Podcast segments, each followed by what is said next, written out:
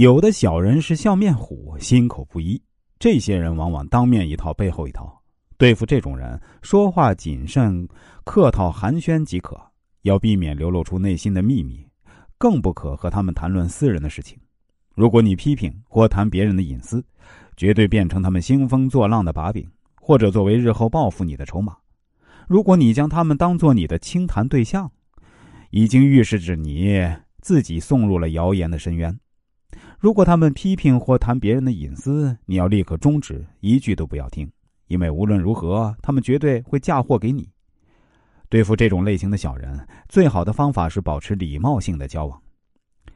墙头草式的小人最大的特点是没有自己的主见，见异思迁，哪边好往哪边靠。所以啊，他们的待人处事会以利用做取向，也会为利而背叛良心，伤害亲友。可以今天和你好，也可以明天把你害，所以啊，和这种人不必有利益、人情上的往来，甚至宁可故意向他们显示你无利可图的一面。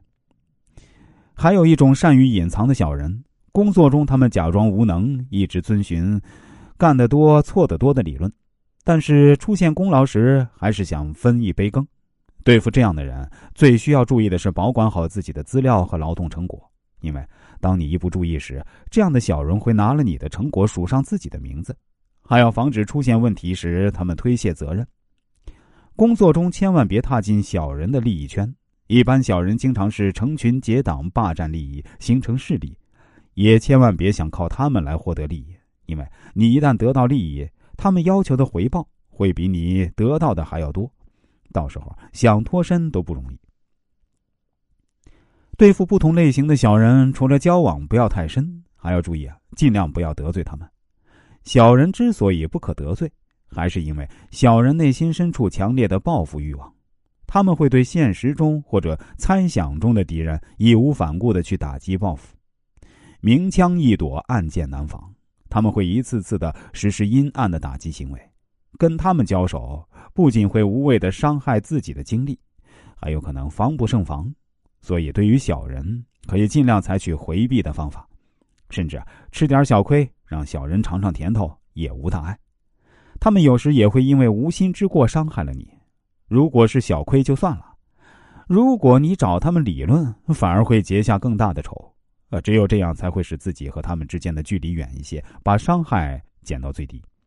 当然，凡事逃避总不是办法。如果对方太过分，我们也不能一让再让，而必须。